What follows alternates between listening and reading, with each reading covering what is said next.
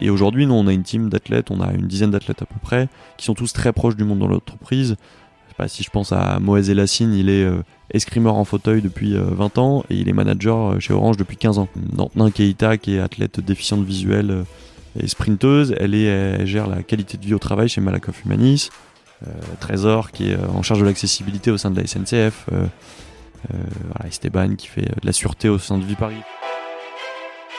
Bienvenue sur Tout un sport. Record du monde Michael Phelps qui est en train d'écrire l'histoire. Vous l'avez fait les garçons Géants C'est la dernière mêlée. Allez, on touche. La libération est là. Oh, L'équipe de France est championne du monde Et l'équipe de France championne olympique Tommy Oui, oui, oui, oui, oui, championne Bienvenue sur Tout un sport, le podcast qui parle de tous les sports et de tout ce qui tourne autour du sport. Tout un sport, c'est un épisode sport chaque vendredi matin sur votre plateforme d'écoute préférée. Avant de démarrer l'épisode, je voudrais remercier SSM Academy, notre partenaire sur ce podcast. Il propose des formations pour accompagner les sportifs et sportifs de haut niveau à développer leur image. Pour en savoir plus, rendez-vous sur les notes du podcast. N'hésitez pas à partager cet épisode et à vous abonner sur nos réseaux sociaux, Instagram et Facebook, pour vivre le sport chaque jour. Allez, place à l'épisode, bonne écoute à vous. Eh bien aujourd'hui on est avec Armand. Bonjour Armand. Salut, enchanté. Donc Armand Gico est le fondateur de JKO. Euh, donc tu nous expliqueras un petit peu ce que ça veut dire et d'où ça sûr. vient et, et- et ce que tu en fais. Euh, tu n'es pas un sportif de haut niveau, sauf si je me trompe. C'est vrai, t'as raison. Voilà. Tu es un sportif par contre et tu nous expliqueras ce que tu fais comme sport. Mais c'est surtout, je te reçois aujourd'hui parce que euh, tu es un acteur du sport et dans tout un sport, on veut expliquer aussi que eh ben, il faut pas être sportif de haut niveau pour vivre du sport. On peut faire d'autres choses. Mais avant tout ça, et tu nous expliqueras le tout, euh, on va démarrer par le classique portrait chinois. Et donc pour euh, démarrer par la première question, si je te dis un lieu, qu'est-ce qui te vient à l'esprit? Un lieu, alors euh, j'en reviens, donc euh, donc c'est c'est pour ça que je vais le dire, c'est Berlin.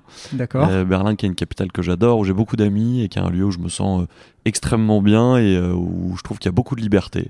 Donc je, je choisis Berlin pour sa liberté et, et la belle vie là-bas. D'accord. Et si tu as beaucoup d'amis, c'est parce que tu as passé du temps ou c'est des gens qui sont partis C'est des, c'est des Parisiens qui sont allés s'installer à. Berlin. Ça m'a même donné un peu envie un jour, euh, un Ah. jour d'y aller. Donc peut-être qu'un jour j'y serai. Ouais. Mais euh, une super capitale, une ville où ça bouge beaucoup, mais où je trouve euh, tout le monde est. euh, alors ça parle un peu avec nos sujets où il y a beaucoup de diversité, beaucoup d'inclusion, beaucoup de cultures différentes. Donc je m'y retrouve pas mal. Et euh, en tout cas ceux qui sont pas allés à Berlin, bah allez-y parce que ça vaut le coup. Ok, c'est noté. Dans c'est dans mes petits trucs. Euh, si je te parle d'un plaisir gourmand, il serait plutôt sucré, il serait plutôt salé ou? Moi je suis plutôt salé. ouais. Euh, et là, je pense plutôt à l'Italie et à la pizza. C'est assez, euh, assez simple, mais ça marche tout le temps. Je suis Euh, d'accord. donc, euh, donc euh, pizza et, euh, et ouais. Euh, je pense à Naples notamment. hein. Ok. où t'as déjà été? Ouais, où j'ai Ouais. été il y a, il y, a, y a pas très longtemps non plus. Enfin, ça remonte un petit peu, Ouais. mais euh, que, que des bons souvenirs aussi. Euh, et notamment sur la pizza, qui est le truc le plus simple, mais, mais là-bas, elles avaient quand même pas le même goût. Quoi. Bon, A priori, de- des retours que j'ai eu effectivement de Naples, euh, elles, ont, elles ont pas le même goût et voilà, ça c'est la force euh, des, des lieux et de la tradition et autres. Exactement. Et Naples en plus, ville de sport aussi. enfin, voilà. Ville de sport, j'étais allé Ouais. voir d'ailleurs. C'était l'année dernière. alors, ils ont, ils étaient pas champions là, ils sont champions. Ouais, là, ils viennent d'être champions. Ils ouais. sont, Ouais. ils sont champions, mais j'y étais allé. On est allé voir un, un- un- un match au, au stade Maradona, Et alors? Euh, assez, assez mythique, assez mythique, une ambiance, euh, une, une ambiance. euh, c'est pas comme euh, dans tous les stades, ça chante pas forcément, mais il y a une, ça vibre quoi pour euh, pour l'équipe et, et toute la ville était bleue, bleue et blanche, donc c'était magnifique. Ok, ok. On note aussi Naples. Là, on est en train de voyager. Tu nous fais voyager, c'est cool. Si je te demande une passion et ou un passe-temps, qu'est-ce que tu me dirais? Alors bon, je vais pas être très euh, très original, mais on parle de sport. Moi, je suis un grand grand passionné de sport et euh, je fais du handball depuis très très longtemps. Donc je peux, euh, si j'ai du temps devant moi, je peux regarder des matchs de hand, que ça soit la, la Star League, enfin la Ligue Imoli Star League pour, Mhm. en France, ou des matchs de, enfin toutes les compétitions internationales, ou de Ligue des Champions, ou même des championnats allemands. Euh, je peux regarder trois matchs de hand de suite euh, si j'ai le temps. Donc, euh, donc le hand sans, sans hésiter quoi. Ok. Et puis en hand, on a été servi ces dernières années en France, vraiment. Enfin, et j'allais dire ces dernières années, c'est une, Ouais. bonne, une, une bonne grosse, grosse, grosse décennie, voire, voire Moi j'ai l'impression que depuis que je suis né, on est toujours plutôt bon, Ouais, bon avec l'équipe de France, donc il faut en profiter. Euh, et d'ailleurs, c'est pas, pas assez médiatisé, mais, euh, mais bon. Ouais, c'est clair, je suis d'accord. Euh, Mais, mais c'est super, et que ce soit l'équipe de France féminine ou masculine, hein, Mhm. euh, c'est, top. Donc, euh, donc le hand sans hésiter. Ouais, t'as raison, on a démarré en 92, première euh, médaille, et puis depuis, euh, et, et tu as raison sur le fait que si c'était dans, dans le foot ou si c'était même dans Eh oui. peut-être le rugby, parce qu'après les autres sports, euh, allez, on va dire peut-être le basket un tout petit peu, mais on est presque au même niveau basket Presque et hand. Euh, si c'était foot ou rugby, on en ferait euh, des tonnes et ça serait des premières pages. Et là, ils ont fait des trucs euh, enfin insensés. De... C'est, enfin, on a quand même fait dernier derniers Jeux Olympiques, on a fait les femmes et, les hommes euh, médaille d'or. On se pose toujours un peu cette question parce qu'en fait, euh, euh, pour que ça soit diffusé en clair, quoi, il faut arriver quoi en quart ou en demi, je pense. Ouais, a priori, c'est ils ont un truc, une, une obligation à partir. Enfin, le service public peut racheter à partir du moment où c'est euh, demi, si je me Demi, trompe ouais, pas, c'est ça. Et puis il y a certaines compétitions, c'est que la finale. C'est ça. Donc, euh. Euh, qui, est, qui, est, qui, est, qui est dommage, je trouve, parce que c'est un sport qui est quand même. c'est un sport qu'on fait aussi beaucoup quand on est jeune Ouais. à l'école. Ouais, c'est un sport qui véhicule des valeurs super, de compatibilité, euh, d'esprit d'équipe, euh, de collectif, de stratégie. Mhm. Euh, et euh, bon, voilà, comme plein d'autres sports, ils sont pas assez médiatisés, même si euh, on n'est pas non plus en Oui, train de dire qu'on n'en voit pas à la télé. Euh, mais chose aussi assez étonnante hein, pour, pour les femmes, je sais que la, la Ligue 1, euh, enfin la première division, pardon, ils avaient des problèmes de financement et, et enfin les masculins aussi, et ma- ils ont ils ont créé une chaîne qui s'appelle Handball TV maintenant. Euh, qui est euh, voilà qui, qui est payante mais qui est quelques euros par mois mais voilà ça pose aussi des sujets un peu de, de financement Oui, du sport c'est et- clair. Mais je pense même qu'il y avait un club féminin qui a, enfin, qui Oui. a mis la clé sous la porte il y a pas longtemps, ou en tout cas qui était en, en très grosse difficulté. hein. exactement ouais. Ah, donc, euh, et pourtant, euh, c'est dans le hand féminin euh, que les avancées pour euh, les femmes, pour Exactement. le congé maternité, étaient, étaient le plus mis en avant. Donc, euh, enfin, c'est c'est un peu. Ouais, ouais, particulier. c'est vrai, avec Cléopâtre Darleux notamment, Ouais, euh, capitaine de. Enfin, euh, pas capitaine, mais gardienne de l'équipe de France. Donc, euh, ouais, bien sûr, t'as raison. Ouais. Voilà, c'est malheureusement c'est le, le- le côté euh, et, et, j'ai eu la chance d'assister à une conférence avec euh, euh, Nelson Montfort sur Ouais. le sur son livre Mémoires olympiques.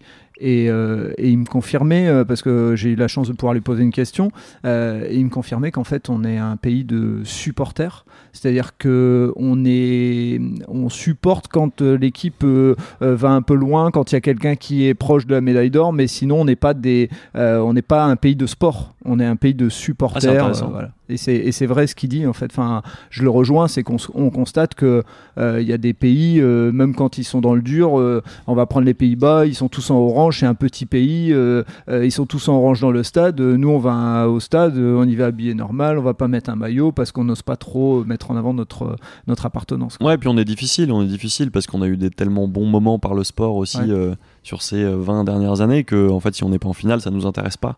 Euh, et on, on est fort dans la critique aussi. hein. Si on regarde euh, les tennisman, euh, ça fait longtemps qu'on n'a pas eu, entre guillemets, de bons résultats.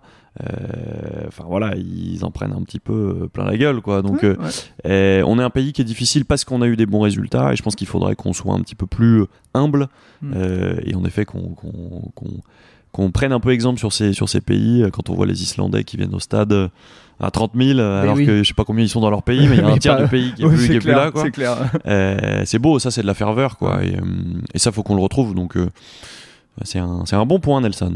Et tu parlais du tennis, euh, c'est drôle parce que hier soir je regardais, euh, euh, je suis tombé sur un aparté avec Richard Gasquet Oui. et qui expliquait que, bah, en fait, pour ceux qui ne savent pas, au, au même âge, il battait Nadal à Oui. 12 ou 13 ans, ils Oui. avaient le même âge, il battait Nadal et, et, et aujourd'hui la question que lui posait la journaliste, c'est, bah, et si vous aviez été autre, euh, une autre nationalité que, que française, et lui il reconnaissait que bah, la pression qu'il a eue euh, en France Mm. euh, sur le tennis, parce que Noah ayant gagné le dernier Grand Chelem en 83, Bien euh, sûr.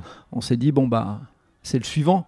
Et on a mis trop de pression. Donc, effectivement, on n'est pas un pays de sport. Et en plus, tu, l'as- tu as raison, on est hyper exigeant. Et oui. Euh, pour terminer le portrait chinois, euh, si je te demande une personne ou une personnalité qui a compté, qui compte, qui t'a inspiré, euh, il peut y en avoir plusieurs parce que je sais que certains m'ont dit mais si je dis mon papa et que je dis pas ma maman, voilà, ou d'autres m'ont dit ouais mais je peux te citer telle personne. Vas-y comme tu veux. Ouais, non, je pense que je vais rester quand même, quand même dans le sport. Alors, il y a encore, encore dans le hand, hein, forcément. Mhm. Moi, j'ai un peu vécu avec les, les, quand j'étais petit, avec les Richardson et les, et les Karabatic.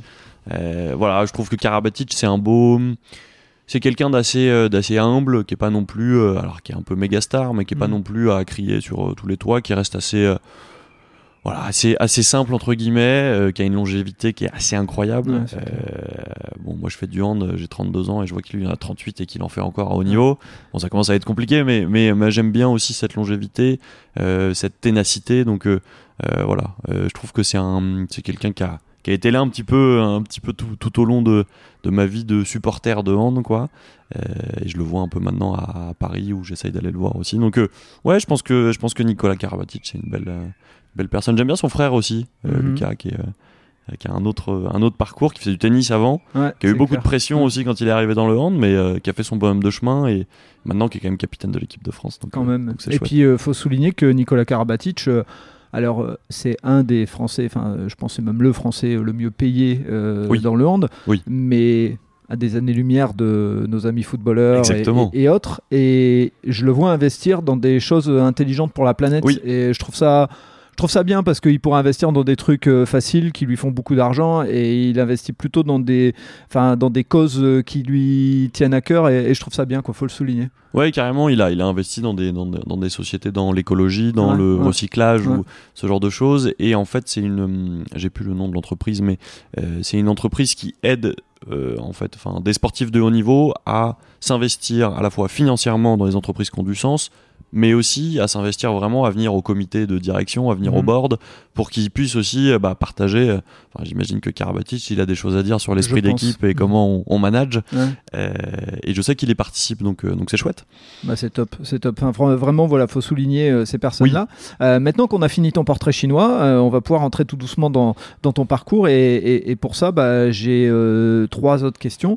La première, ce serait si je te demandais un souvenir de sport en tant que spectateur, quel est le souvenir qui te viendrait à l'esprit Ouais, c'est euh, alors c'est marrant parce qu'on fêtait les 20 ans il y a pas très longtemps. Mhm. Euh, en fait, c'est la victoire. Je suis désolé, je reste dans le hand. hein. Et c'est c'est euh, la victoire du Montpellier de Montpellier handball contre euh, il me semble que c'est Pamplune en finale de Ligue des Champions. Ouais. Et de l'autre côté, il y avait enfin c'était San Antonio, ça s'appelait l'équipe. Il y avait Jackson Rich- Richardson qui était la méga star et plein d'autres. Euh, et à, à l'époque, c'était en, en aller-retour la finale, qui était un super concept d'ailleurs. Ouais, ouais. Euh, et euh, ils avaient perdu de 8 buts, je crois, à l'aller là-bas. Et ils gagnent de 10 buts au retour dans une ambiance incroyable. Et je me souviens à regarder le match. C'était sur Sport Plus, une chaîne qui n'existe plus. Vrai. qui diffusait le hand et un petit peu de foot aussi. Et ouais, j'ai trouvé ça incroyable dans, dans le renversement et dans, enfin, et dans le, l'aspect euh, psychologique en fait. Euh, le hand c'est assez psychologique, on voit qu'il y a des temps forts, des temps faibles. Ouais. Euh, et là en fait ils les ont écrasés quoi, euh, parce qu'ils avaient plus envie. Euh, et donc j'ai trouvé ça euh, dingue dans un match où ils les ont écrasés, mais il fallait quand même aller chercher 10 buts quoi. Mais Donc, oui. euh, euh, donc voilà, j'ai un souvenir euh, jeune euh, en robe de chambre devant la télé chez mes parents en regardant Sport Plus. Enfin, c'était incroyable quoi. Ok, ok. Et si je te demande maintenant un souvenir de sport en tant qu'acteur, toi? Alors ça peut être acteur, joueur ou autre, mais ça peut être aussi acteur du sport tel que tu l'es aujourd'hui. Euh, non, ouais, moi j'ai bon, ça fait ça fait 16 ans que je fais du hand en compète euh, euh, en tant qu'amateur. Hein. Mhm. Euh, si j'ai un super souvenir de, de, de, de victoire de Coupe des Yvelines parce que je fais du hand dans les Yvelines. Euh, C'était contre. Euh, Est-ce que j'ai l'équipe encore? Euh, Voisin le Bretonneux, je me souviens. Et bon, c'est assez, assez marrant parce que euh, on- c'était à l'époque en région, on n'avait pas beaucoup de supporters normalement, mais là c'est la finale, donc je sais pas, il y Bah, a forcément. 200 personnes, il y a Ouais, plein de monde. Euh, et en plus, on a un peu mal débuté le match et on était revenu à la fin et on gagne.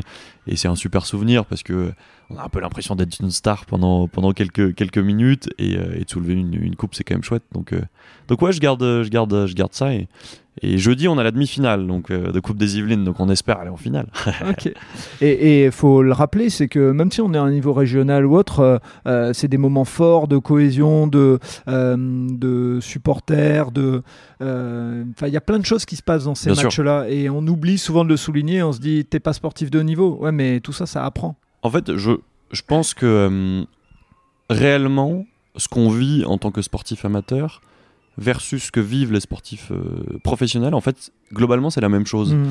Euh, alors, ok, il n'y a pas les télés, ok, il n'y a, pas- y a pas tout cet enjeu-là, mais en fait, quand on est sur le terrain, on a la même envie et on vit des trucs incroyables, quoi. Et, oui. euh, et, c'est pour ça qu'on le fait, c'est pour ça qu'on va à l'entraînement, c'est pour ça qu'on. Euh, euh, c'est compliqué aussi le sport amateur parce qu'on a tous nos boulots, on a tous des familles, on a tous des. Donc il y a ça aussi qui rentre en compte et j'avais déjà entendu des sportifs de haut niveau qui disaient mais je sais pas comment vous faites les gars parce que enfin vous avez une vie à côté nous on fait ça c'est notre boulot et c'est entre guillemets plus facile quoi mais on vit les mêmes choses et il y a des enfin moi j'adore le sport d'équipe pour ça quoi de se dépasser ensemble de euh, d'aller chercher enfin de, de ouais d'aller chercher des victoires qui sont qui sont inespérées d'aller jouer contre des équipes qui sont censées être plus fortes mais en fait de faire euh, match égal. Enfin c'est c'est super. Et en effet tu fais bien de le rappeler. C'est euh, c'est avant tout pour ça qu'on le fait. Et on vit les mêmes choses et on transmet aussi les mêmes choses. Parce que nous on le voit on a des des supporters un petit peu fétiches qui viennent nous voir quand même de temps en temps. Et c'est chouette et je les remercie. Et eux ils vivent à travers nous des trucs des trucs assez assez forts. Donc donc ouais, t'as raison, c'est la mm. même chose. Et puis je, j'en profite pour euh, aussi souligner le fait que de temps en temps, les fédérations, euh, il faut aussi qu'elles comprennent parce que des fois, on, veut un peu professionnaliser le sport. Et moi, je vois euh, dans, dans, dans, dans le basket, puisque j'ai, j'ai les mains dedans, on a tendance aussi à complexifier les choses de cette là. Alors que ce sport enfin tous les sports, j'allais dire au niveau régional et tout ça, c'est ce qui fait le, le fondement. Et donc dès qu'on complexifie un peu tout ça. Hmm. Euh, il faut avoir autant de diplômes dans tel club, il faut autant. Bah, c'est bien euh, parce que ça professionnalise, mais à un moment, euh, ça limite aussi l'accès au sport. Et il y a des parents qui disent c'est bon, si c'est pour aller faire des tables toute la, tout le week-end, j'arrête et ainsi de suite. Donc de temps en temps, je pense que les fédés doivent écouter que c'est là où se trouve le poumon de notre sport. Bien sûr. Et qu'il faut aussi savoir jongler et pas prendre trop de décisions là-haut dans les bureaux et venir dans les clubs. Quoi. Ouais, ouais, je pense qu'il faut, il faut avoir les pieds sur terre et voir comment ça se passe sur sur le terrain. Hein. Mm. Euh, en effet, hein, c'est la base, hein, le département, le régional. Euh, c'est là où ça se passe aussi, et c'est là où c'est, euh, on vit des super moments. Mais en effet, faut pas trop complexifier. Après, en effet, on se rend compte qu'à d'autres niveaux, bah voilà, voilà, moi je sais qu'on manque d'arbitres, donc il y a beaucoup de choses qui sont faites pour les arbitres, et sans eux, on fait pas grand chose. donc c'est bien aussi, mais il y a, il y, a des, il y a des difficultés en effet quand on veut aller un petit peu plus loin, mais voilà, c'est un, ça reste des. Il faut se dire aussi que ça reste des bénévoles. Hein, ça tient sur des bénévoles, ça tient sur des gens qui sont là et qui sont pas payés et que sans eux on fait pas grand chose mais ça reste de la passion donc euh, gardons gardons ce mot passion au centre de tous les débats et euh, avant de, commencer à parler de ton parcours euh, si enfin c'est ma dernière question par rapport à ton entourage familial, ton entourage proche, euh, est-ce qu'il y a des gens qui sont euh, euh, très investis dans le sport et c'est ce qui t'a donné envie Ou est-ce que c'est plutôt, voilà, j'ai fait du sport et je me suis dit, tiens, il y a une opportunité professionnelle dans ce domaine-là après? On, a, on a toujours été une famille quand même assez, assez sportif et le mmh. sport. Enfin, on a toujours été bon en sport à l'école. Mmh. mes frères et sœurs aussi, mes parents aussi. Euh, de ce que j'ai compris. Il n'y a pas forcément de grands. Euh, enfin, euh, mon, mon, père a fait du volet, ma, ma soeur aussi, mon frère a fait du foot et du, et du rugby. allez, si, si je devais me faire mousser un petit peu, c'est peut-être moi qui suis allé le, le, le, plus loin, on va dire, et, et qui, qui a été le plus un peu résilient là-dedans. moi, le sport, j'ai commencé, enfin, j'ai fait du foot un peu, et après la, l'AS, moi j'ai fait du hand à l'AS, et mhm. c'est ça qui m'a donné envie d'aller plus loin. Et après, j'ai trouvé un club à côté de chez moi, et voilà, mais on est une famille, quand même, on s'est dit le sport c'est important, ça fait partie d'un équilibre. C'était surtout ça. Et ma mère était très, c'était très importante que, que j'ai des bonnes notes en sport, quoi. J'en ai pas tout le temps euh, des bonnes notes autre part, donc bon, il fallait quand même se rattraper sur le sport. donc voilà, ça, ça faisait partie de se dire c'est un, c'est important de se construire à travers le sport. Après, si tu as envie d'en faire plus, t'en fais plus. Si tu as envie de, euh, de faire de la compète, tu fais de la compète, mais c'est pas une obligation. Mais plus, plus le sport comme éducation. Quoi. Ok, est-ce qu'il y a une très bonne logique hein, Parce que on le, tu, tu, tu, le vois toi au quotidien avec euh, le job que tu fais aujourd'hui, mais dans tous les parcours que j'ai pu avoir dans les podcasts et autres, euh, on voit que ça aide à se construire. Et tu le disais, euh, des, des, sportifs de haut niveau qui viennent dans un conseil d'administration, il y a du sens, il y a ah quelque chose. et eh ben écoute, maintenant c'est le moment où je vais te laisser te raconter un peu notre parcours, ce qui t'a emmené à, jusqu'à fonder JKO et expliquer ce que fait JKO. Mhm. On, on, va rapidement balayer euh, ce qui t'a euh, tout doucement construit pour, euh, pour arriver jusqu'à ce que tu fais aujourd'hui. Eh ben vas-y, je te laisse la parole et à toi. Ça marche. Et, hum, alors c'est un peu un hasard ce JKO Sport. Vous l'avez compris, toujours été assez sportif. moi j'ai fait une école de commerce et au début j'étais commercial dans la finance et le marketing, donc rien à voir. et j'ai voulu me rapprocher de ma passion. Euh, et en quittant ma dernière entreprise, euh, j'ai été contacté par un ancien entraîneur de handball qui m'a dit tiens, je rejoins un nouveau club, ils ont besoin de trouver des sponsors. Bah, t'es commercial, euh, si t'as envie de te rapprocher de ta passion, peut-être que le sponsoring c'est une bonne idée. Pas bête. Et donc j'ai commencé à aider ce club où bah voilà, j'ai essayé d'aller chercher des financements. Alors c'est un, club de national, donc euh, de début de national, donc pas un grand club, mais c'était intéressant de débuter comme ça, d'aller chercher euh, la banque du coin, le commerçant du coin. euh, et, euh, et voilà, ça m'a mis un pied dans, dans le sponsoring. Euh, alors après, j'ai aidé euh, euh, un- une, une fédération un peu particulière euh, qui, euh, qui s'appelle le Plume Foot. Je sais pas si tu connais. Non, pas du tout. Je, je suis très curieux de découvrir des sports. C'est le but Bah aussi voilà. de tout un sport, donc je, je prends, je prends. C'est le, c'est le, pour info, c'est quand même le sport national du Vietnam. Euh, et euh, apparemment, quand on se balade en Vietnam, je, je suis jamais allé, mais euh, Mhm. ils jouent à ça dans la rue. En fait, c'est un mix de badminton et de et de Ok. Donc en fait, tu, tu vas taper dans une sorte de volant qui est plat au bas, dans le bas, et tu vas devoir le renvoyer de l'autre côté, en fait, et marquer des points, donc comme au badminton, Avec le pied alors. avec le pied. Donc ils ont des chaussures un peu de un peu de clown, un peu plates, très grandes, et, et en fait, ça joue assez souvent en double ou à, à trois. Euh, et c'est assez impressionnant, surtout les sports, euh, surtout euh, quand on va en Asie, où en fait ils, font des contres, ils font des bicyclettes, ils font des. et en fait, pour l'histoire, c'est que la France accueillait les championnats du monde de plume foot. Alors c'est tout petit, hein, il y a quelques clubs, ils avaient besoin d'un petit peu de sponsors, donc je les ai aidés à, aller chercher un ou deux sponsors et à, à organiser un peu l'événement. Donc c'était assez, assez étonnant, quoi. Et, et tout ça, tu le faisais dans le cadre d'une structure ou c'était plutôt. euh, je m'étais mis en indépendant un peu pour tester euh, et je me suis dit tiens euh, j'avais envie de retrouver un petit peu de sens dans, dans ce que je faisais le sport ça me parlait. Et puis puis bon je m'étais dit tiens je vais aider ce club là je vais aider la fédé de plume foot et puis on va bien voir où ça me mène.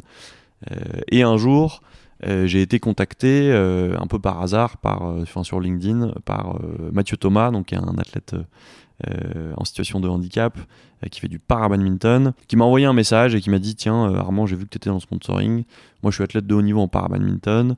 Je suis numéro 1 français, numéro, enfin top 10 mondial dans ma catégorie, mais je galère. Est-ce que tu peux m'aider? Je dis bon, bah c'est assez étonnant.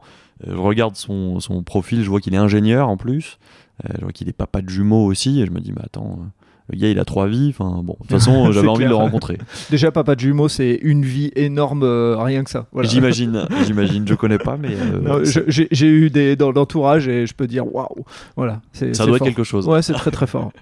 Et, et donc on se rencontre et, euh, j'ai un peu pris une claque parce que euh, moi j'ai jamais été proche du monde du handisport et du handicap encore moins que ce soit dans ma famille ou mes amis. Et déjà je me suis pris une claque parce que pour moi le handicap c'est quelqu'un qui est en fauteuil au départ.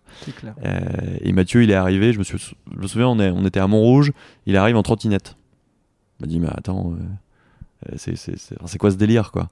Euh, Plus grand que moi, je fais un 91, il fait un 95, plus costaud que moi, bon ça c'est moins, moins difficile, mais, euh, mais je vois quelqu'un voilà, de, de, de, de fort physiquement, euh, de sûr de lui, qui arrive en trottinette, enfin voilà je me dis ouais, le handicap en fait c'est pas du tout ce que j'avais pensé. Et donc il me raconte son histoire, il a eu un cancer à 17 ans, euh, et, euh, et qu'en fait qu'il lui a laissé une paralysie au niveau de la jambe droite, euh, et que c'est un handicap invisible, et que voilà c'est aussi un de ses combats à lui de montrer que le handicap c'est pas forcément que les fauteuils roulants. Ça l'est aussi, hein, bien sûr, Ouais, mais ouais. Pour info, ça représente 1,5% des personnes en situation de handicap.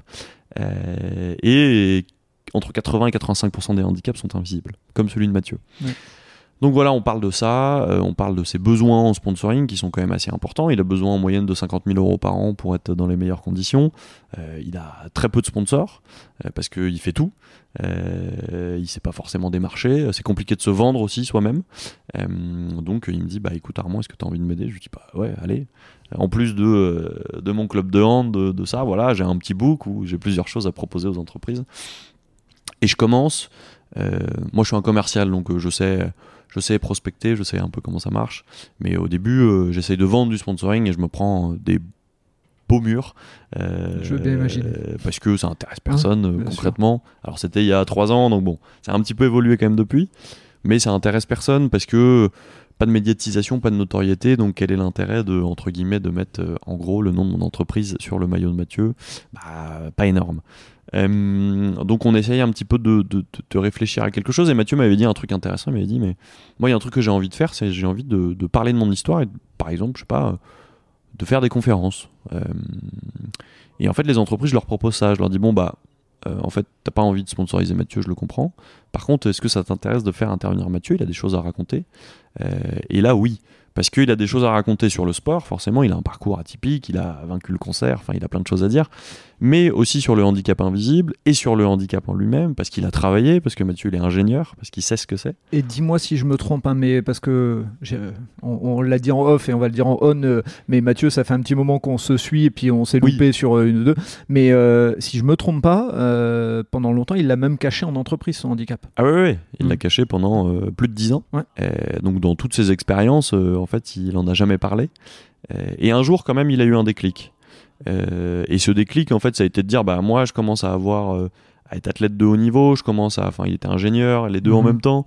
Euh, et j'ai besoin de temps aussi et, euh, et en fait euh, j'ai besoin aussi de montrer à tout le monde que je suis en situation de handicap que je suis un athlète paralympique Euh, et il a un peu fait euh, ce qu'il dit très bien et qu'il dira c'est sa crise de la trentaine euh, où il a dit bah voilà moi maintenant je veux être athlète de haut niveau Euh, et en fait le handicap bah j'ai plus peur du regard des autres euh, parce que euh, sans ce handicap entre guillemets je ne pourrais je n'aurais pas pu être athlète de haut niveau alors, euh, c'est pas une c'est pas une généralité hein, pour tout le monde. Le handicap c'est pas forcément une force non plus pour tout le monde et on n'a pas envie de dire que euh, c'est forcément facile pour tout le monde parce que c'est pas le cas et on n'a pas tous envie d'être athlète de haut niveau.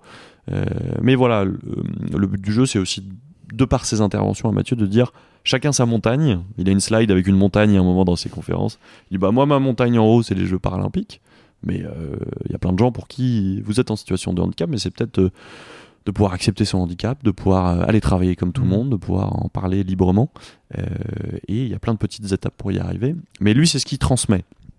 Et c'est ce qu'il avait envie de transmettre en entreprise. Et là, en fait, ça répondait. L'entreprise disait Bon, bah, ok, cool, on peut inviter un athlète de haut niveau. Et en plus de ça, vous allez m'aider, moi, en tant qu'entreprise, à être meilleur sur les sujets d'inclusion. euh, et m'aider aussi peut-être à faire en sorte que mes collaborateurs se reconnaissent en tant que euh, personne en situation de handicap. Euh, et ça, c'est important parce que, euh, petite info aussi pour ceux qui nous écoutent, en France, il y a une loi qui oblige les entreprises à avoir euh, 6% de travailleurs handicapés dans leur masse salariale. 85% des entreprises privées n'y sont pas. C'est très compliqué. Il ne faut pas leur jeter la pierre sûr, non plus. euh, c'est très compliqué. Euh, et aujourd'hui, c'est aussi pour ça qu'on fait des conférences et qu'on fait des interventions. Et l'intérêt de Mathieu, il était là, c'était de dire moi, je l'ai caché pendant 13 ans. euh, bah, euh, il y a un moment, j'ai eu un déclic. Pourquoi pas vous? Euh, Avec votre. c'est une démarche qui reste personnelle, mais c'était ça qui était important. Il faut expliquer que euh, si on n'atteint pas ces 6%, on a une amende. Exactement. qu'on paye, comme beaucoup d'entreprises. Et pour avoir été dans le monde de l'entreprise, effectivement, je- là où je te rejoins, c'est que on avait des personnes qui avaient un handicap, c'était un problème au niveau du coude. Je, je te, Oui. Vraiment, je te prends l'exemple, au niveau du coude. Et quand tu commences à discuter et dire, attention, euh, nous, le handicap, l'objectif, quand on vous, entre guillemets, on a presque fait un appel euh, au Ouais. handicap en disant, mais au fond, on est peut-être en train d'embaucher des personnes qui ont ce handicap et nous on l'a amené sous le coup et tu en parleras un petit peu plus mais je trouve que c'est important là de l'expliquer de faire le lien avec l'entreprise en disant si vous avez une problématique on peut adapter votre euh, euh, votre poste s'il y a un handicap c'est financé. Donc euh, voilà. Et c'est là où je, je fais le lien. Et donc euh, effectivement c'est une super euh, idée. C'est pour ça aussi que je voulais te recevoir parce que ça parle aussi un peu de mon parcours.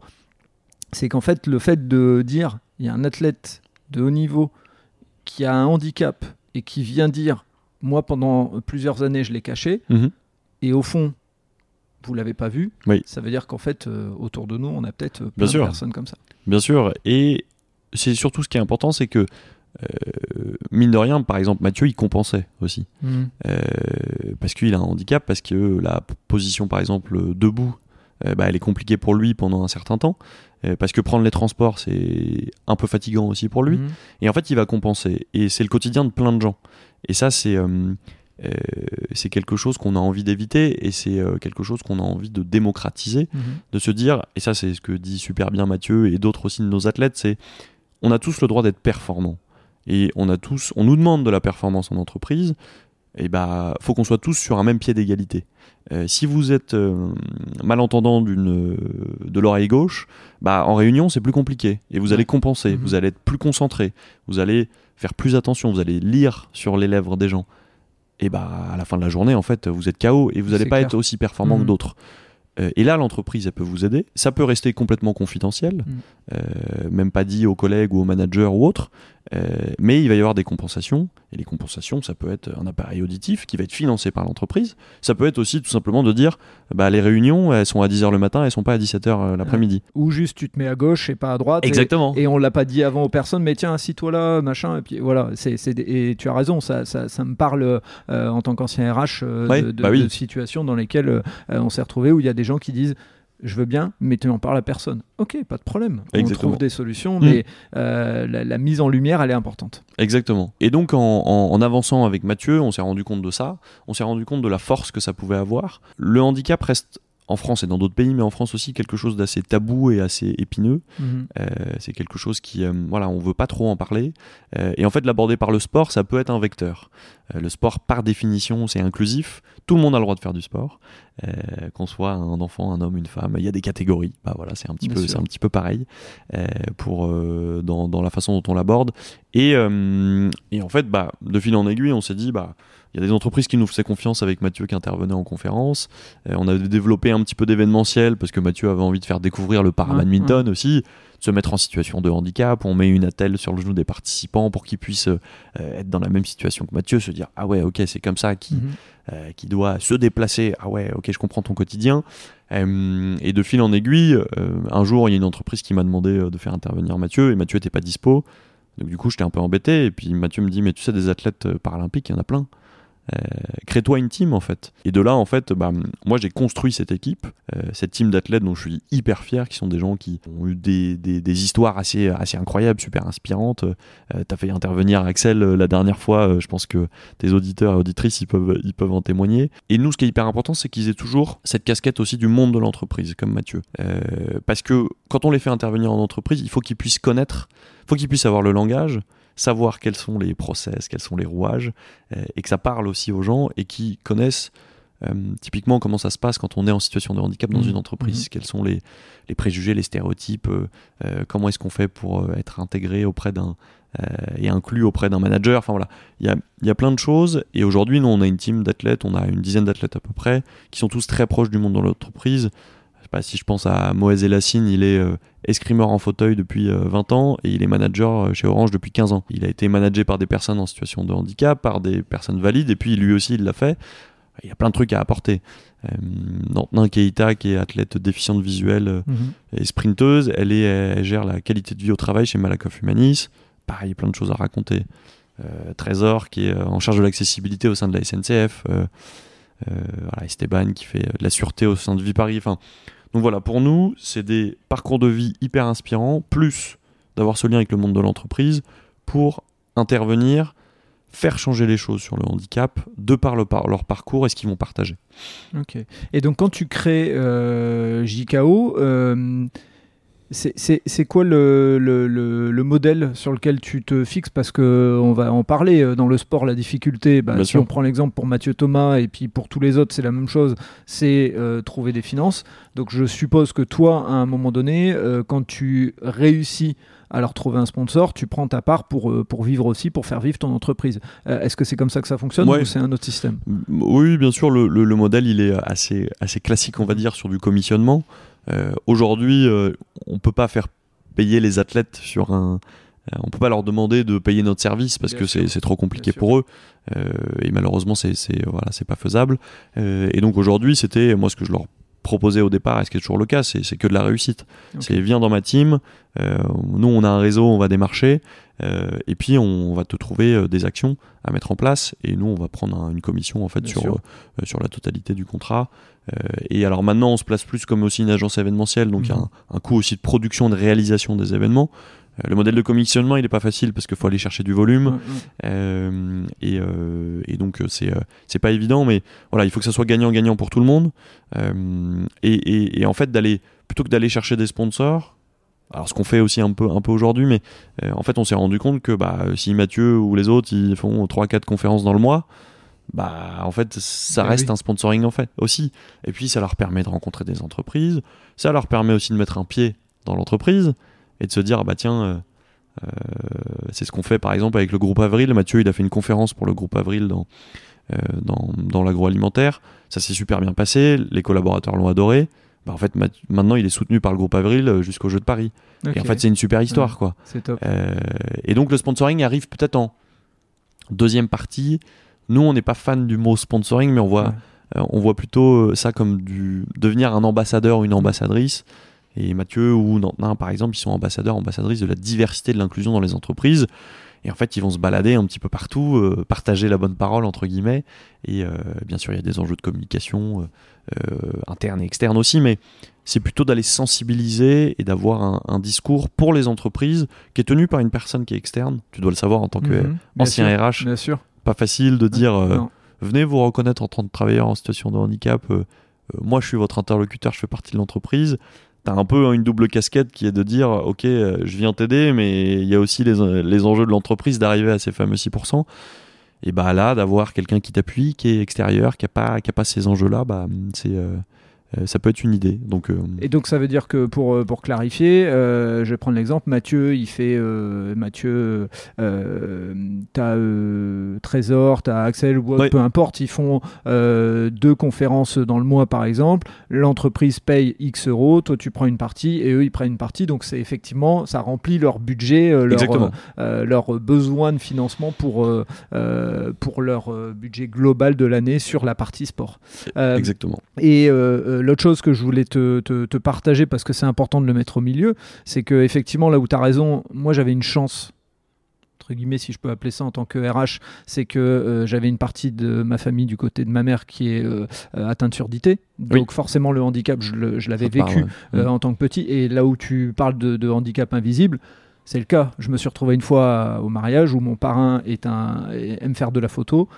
Il y a un moment, le curé dit personne se lève et tout. Lui, il est en train de se balader, il l'entend pas. Et à un moment, il fait les photos et t'as le curé qui dit bah, celui-là, il m'écoute pas.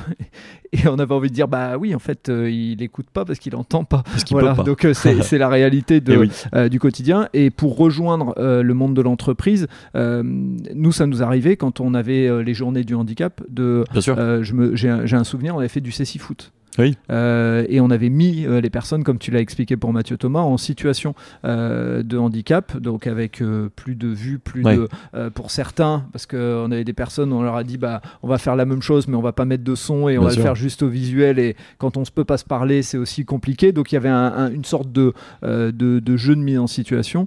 Et tu as raison, c'est les meilleures actions. Et là, je parle au nom des entreprises qui écouteront ce podcast. C'est les meilleures actions qui, euh, enfin, qui parlent le plus parce que les gens s'en souviennent deux, trois ans après. Bien sûr. Et donc, quand on parle de handicap, si on fait le lien avec ça, tac, on a fait un ancrage. Et donc, euh, c'est ce que tu fais a priori euh, C'est ça. euh, au quotidien avec tes sportifs. Le, le- le- but, il est là, hein, c'est de, de mettre en place des actions impactantes qui vont permettre de faire changer les regards. Et, et- et en fait, pourquoi le monde de l'entreprise? Parce que quand on est en situation de handicap, c'est tellement important d'avoir un emploi euh, qu'il faut absolument que ça soit le cas. Euh, Aujourd'hui, avoir un emploi, c'est être indépendant, c'est Mhm. être autonome, c'est réussir à vivre comme tout le monde. Euh, et et- et c'est ça, et c'est pour ça qu'on s'est donné ce combat de, de rendre les entreprises plus inclusives par le sport à travers des athlètes qui sont en situation de handicap, qui ont réussi à l'accepter, à le dépasser, euh, à en faire une force, euh, et qui peuvent être un exemple, un modèle. Et c'est ce que te dira Mathieu aussi. Mathieu, il a manqué de modèle, par exemple, Mhm. quand il était jeune. Ouais, normal. Euh, et et, et c'est à la fois dire à des personnes, vous êtes en situation de handicap, bah, l'entreprise est prête à vous accueillir, et c'est le cas assez souvent. hein. Et il y a des personnes qui sont là, qui sont compétentes pour le faire. Et, mais c'est aussi de dire aux managers, parce que ça passe par eux aussi, vous êtes manager, bien sûr que ça vous fait peur le handicap Mhm, au départ. mhm. Et c'est normal. Mhm. Euh, ça s'appelle des biais inconscients. Nantin et Keita en parlent super bien, mais c'est normal d'avoir peur en fait. Il faut pas avoir. Moi, moi quand j'ai j'ai j'ai raconté un peu mon histoire l'autre fois sur LinkedIn avec Nantin, la première fois que je l'ai vu, j'étais j'avais peur. Je me suis dit ok, bah elle est elle est elle est déficiente visuelle, bah elle va arriver avec une canne avec des lunettes de soleil. euh, on va prendre un café, que je lui porte son café. Mais non, pas du tout. En fait, elle est complètement autonome. euh, bon, elle regarde son portable d'un peu plus près. voilà, c'est tout. Mais, hum, mais, mais les managers doivent aussi comprendre euh, que euh, c'est une richesse d'avoir des personnes en situation de handicap dans son équipe et il faut leur faire passer ce message-là aussi. Et juste une question parce que c'est assez technique, mais ça peut aider les entreprises à prendre des décisions. Euh, dans les 6%, euh, Oui. il y a aussi des actions qu'on n'est pas obligé d'embaucher que des personnes en handicap. On peut aussi faire travailler des entreprises. Donc quand ils font une conférence avec toi, est-ce qu'ils peuvent le rentrer dans ce quota des 6% ou c'est pas le cas? Oui, si, si, il y Si. a, il y a- il y a- en fait, il y a, il y a deux choses. Il y a, en effet, on peut euh, soit donc employer des gens Mhm. euh, qui vont faire augmenter son taux, soit aussi faire appel au secteur protégé, donc euh, des établissements adaptés qui Mhm. emploient des personnes en situation de handicap, qui peuvent vous faire des prestations pour tout, Ouais. enfin pour plein de choses, un traiteur, pour un événement, une imprimerie ou autre. hein, hein. Mais aussi faire donc intervenir des travailleurs donc des TIH, des travailleurs indépendants handicapés et nos athlètes sont travailleurs indépendants handicapés puisqu'ils ont leur propre auto-entreprise et ils sont en situation de handicap. Et donc ça ça rentre dans dans la dans la déduction aussi euh, euh, enfin ça rentre dans le secteur protégé et dans et dans la taxe. Et puis nous nos actions aussi de sensibilisation elles sont déductibles dans certaines conditions Ouais. aussi de, de la taxe AGFIP donc euh, il y a un investissement qui est là mais qui peut aussi être optimisé Bah oui, donc ça fait un double impact entre Exactement. guillemets. Tu, tu fais de la communication et, Et oui. en plus derrière tu peux le, euh, le déduire. On sait que comme l'argent c'est le nerf de la guerre. C'est on vrai. Va pas, on va pas se mentir là-dessus. Euh, Il il y, a aussi une question de diversité. Euh, comment tu comment tu traites ce sujet? Comment il est euh, euh, il est abordé par les athlètes euh, pour mettre en avant? Puisque c'est ce que euh, tu mets en avant la, la question de la diversité et du handicap. Euh, comment tu mets en avant ce, ce sujet? Oui, alors nous en fait, euh, alors forcément ce sont des athlètes qui sont en situation de handicap, mais euh, ça fait partie d'une de leurs différences. Euh, la diversité, c'est justement quelles sont nos différences qui nous construisent chacun et chacune. Je, vais prendre l'exemple de Nantenin qui est, qui, est, qui, est, pour moi une personne qui est enfin qui a, vraiment tout compris là-dessus et qui est un bon exemple. Euh, Nantenin, elle est, c'est une femme noire, albinos et déficiente visuelle. Toutes ces différences font d'elle en fait sa richesse et tout ce qu'elle peut apporter en entreprise. On va parler forcément d'égalité euh, homme-femme Bien euh, en entreprise. On va parler forcément aussi euh, bah, de couleur de peau. Euh, on va parler d'albinisme parce que, bah, par exemple, en Afrique, les, al- les albinos sont persécutés et maltraités. Ouais, ouais. Et, et forcément, on va parler de handicap parce que bah, elle est déficiente visuelle, donc Mhm. elle a besoin d'adaptation de poste. Chez Malakoff Humanis, elle a un écran qui est plus grand que les autres, peut-être. Elle, a un é- elle a des logiciels qui lui permettent de zoomer, d'être ouais. exactement. Euh, donc la diversité, en fait, par nature et par essence, on va, on va l'aborder parce que tous nos athlètes, ils ont des profils, mais comme tout le monde en fait. Mhm, Euh, c'est un peu aussi l'histoire de ton, de ton podcast. Tout le monde a une belle histoire à raconter. bien sûr. Et c'est vrai, on a tous des différences.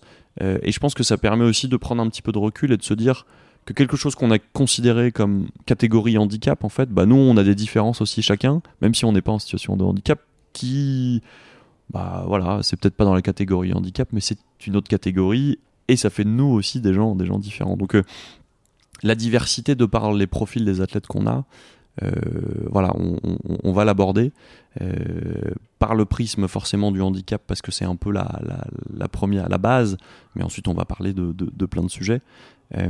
Et peut-être pour donner aussi un petit peu de contexte Mhm. pour, pour, pour, pour dire ce qu'on fait. Donc nous en fait on est tout simplement une agence d'athlètes en e-sport et on va déployer des actions impactantes en entreprise euh, sur les sujets du handicap, de la diversité. Donc euh, beaucoup de conférences, de tables rondes, euh, d'événementiels avec des initiations et des Mhm. découvertes d'escrime fauteuil, de par badminton, d'athlétisme les yeux bandés, de tennis de table. Des handi défis, on peut vous permettre aussi de faire des team building en découvrant tous ces sports. On a une casquette aussi agence de communication parce qu'on fait beaucoup de production de contenu vidéo Mhm. pour nos clients qui plutôt des grands groupes qui ont besoin de parler de auprès de tous. euh, Oui. donc la vidéo c'est super bien. On a fait aussi des podcasts. Mhm. Euh, et puis après, on a, on a cette offre un peu, un peu plus sponsoring que nous on appelle programme ambassadeur, euh, où en fait, bah, tout ce qu'on sait faire dans, dans ce que je vous ai dit, bah, on le met dans un, dans un, un Mathieu qui est soutenu par le groupe Avril. Et bah, en fait, on va décliner plein d'actions tout au long de l'année euh, sur ces sujets-là. Donc, euh, Ok, et le, euh, le, le côté ambassadeur, ça peut être aussi juste d'embaucher la personne euh, Oui. quand euh, quand il y a des besoins. Je suppose que tu as des, certains athlètes qui bien sûr, viennent te voir et qui aimeraient avoir un job, mais un job adapté. bien sûr. et adapté dans les deux sens du terme, adapté à leur handicap, mais aussi adapté à leur volonté d'avoir voilà, à leur volonté d'avoir une carrière sportive à côté. Quoi. Exactement. Alors oui, ça c'est c'est aussi une offre qu'on a un petit peu développée, où en fait des entreprises nous disaient mais est-ce qu'on peut les recruter vos athlètes Bah oui, pourquoi pas, pourquoi pas. Et, euh, et alors on a un bon exemple où Esteban Hero qui fait du tennis de table a été donc euh, euh, il a fait une intervention pour Vie Paris qui s'occupe du Palais des Congrès Mhm. et autres. Et maintenant il est il est il s'occupe de la enfin il est chef de mission sûreté sur des événements en Vie Paris. Et en fait il est en ce qu'on appelle en CIP contrat d'insertion professionnelle. Qui est un truc qui est aidé par l'État en fait, euh, et qui permet bah, à Esteban de travailler euh, deux jours, deux jours et demi par semaine, euh, et d'être détaché quand il a des compétitions, Ouais. mais d'être payé en fait sur un sur un contrat classique quoi. Et en fait, on se rend pas compte, mais c'est hyper important parce que même Eh sur des athlètes qui ont pas mal de sponsors, bah en fait, quand je sais pas, quand on veut acheter un appart, mais qu'on n'a pas de qu'on n'a pas de CDI, bah les banques ils vous regardent, ils vous disent bah vous êtes gentil, mais euh, Et déjà, quand on a un CDI, c'est Voilà. pas, c'est pas facile. c'est alors. pas facile. Mais quand on veut louer Ouais. un appart, quand Ouais. on veut, bah en fait, ok très bien, t'es ton sponsoring, mais qui me dit que dans deux ans il va Mhm. pas partir. Mm. Donc euh, c'est hyper important. Et euh, si des entreprises sont aussi intéressées pour rencontrer nos athlètes, mais aussi les embaucher et pourquoi pas avoir une après-carrière aussi pour eux, qui est hyper importante. Oui. hein. On sait que l'après-carrière pour les sportifs, c'est c'est difficile. Euh, donc oui, il y a aussi, il y a aussi ce, ce point-là où on accompagne les entreprises à trouver les meilleurs profils. Euh, et ce qui est intéressant, c'est que dans le paralympisme, on a des... euh, c'est pas pour euh, dénigrer euh, l'olympisme, mais on a, des, on a des profils qui sont assez compétents parce qu'en fait, euh, des gens qui ont eu des accidents, qui ont, qui ont eu des vies avant, Mhm, mhm. euh, des gens qui ont, euh, qui ont- qui ont fait des études, qui ont des diplômes, et donc on a plus de possibilités aussi. c'est pas bien, mais quelque part, c'est un, peu le, c'est un peu le monde dans lequel on vit. Mais si euh, l'entreprise veut être un peu stratégique, euh, dans à peine un an, là on s'y approche, dans à peine un an, on a une mise en lumière énorme. Et, et je pense, en réfléchissant un peu, en voyant tout ce que. euh, je pense que c'est le sport paralympique qui tirera le plus de euh, du, du- de Paris 2024 parce que, encore une fois, on a tout notre passé de, de pays plutôt supporters, euh, euh, Mm. comme on le disait, mais euh, le- le- l'avantage du sport paralympique, c'est qu'il a deux missions. C'est que, un, c'est développer le sport et deux, c'est développer la vision du handicap. Et Bien je sûr. pense que les plus grands gagnants, euh, j'ai j'ai jamais vu autant sur LinkedIn de euh, parasportifs euh, venir parler et échanger. Et donc, tant mieux si ça peut changer le regard du handicap. Donc, si vous êtes une entreprise et que vous avez un peu de stratégie dans la tête, euh, la mise en lumière, là, dans les mois à venir, elle va être euh, hyper importante et vous pourrez communiquer euh, plein de fois sur votre entreprise et donc sur votre athlète que vous aurez embauché, athlète féminine ou masculin, hein, peu importe, on n'est pas dans ce schéma-là, mais voilà, ça, ça peut être, ça peut être un avantage. Si euh, je suis un athlète de haut niveau, euh, para- paralympique euh, ou, ou parasportif, peu importe, et que je veux rejoindre euh, JKO, est-ce qu'aujourd'hui tu es full et tu ne peux pas reprendre d'autres personnes ou est-ce que euh, n'importe qui peut venir taper à ta porte Comment ça fonctionne? On est toujours hyper intéressé par Mhm. découvrir euh, des nouveaux profils. Euh, on a, euh, pour- être euh, assez transparent, on a aujourd'hui une diversité de profils qui répondent à tous les enjeux des entreprises. Euh, parce qu'on a construit une, voilà, une team qui est assez, euh, assez diverse et qui est, voilà, qui, est, qui, est, qui est encore une fois super. Mais, euh, tu vois, je, je- je prends un exemple. On a une entreprise, pas mal d'entreprises nous parlent aujourd'hui de sujets sur la dépression et le burn-out, Mhm. qui sont potentiellement des choses qui sont reconnues Oui. en, en tant que situation de handicap dans les entreprises temporaires. Et c'est méconnu. Et aujourd'hui, par exemple, bah, on n'avait pas euh, d'athlètes qui étaient capables de- d'aborder ces sujets.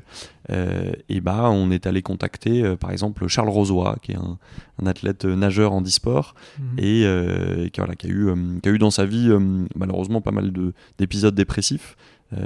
notamment après, après sa victoire au jeu de, au jeu de, au jeu de Londres.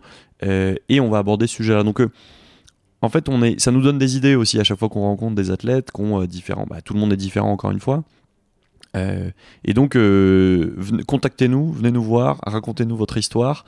Peut-être que ça donnera rien sur le moment, mais peut-être que ça nous donnera une idée dans euh, euh, trois mois, six mois. Et, euh, ça nous donne aussi, euh, voilà, toute entreprise est engagée dans certaines disciplines sportives.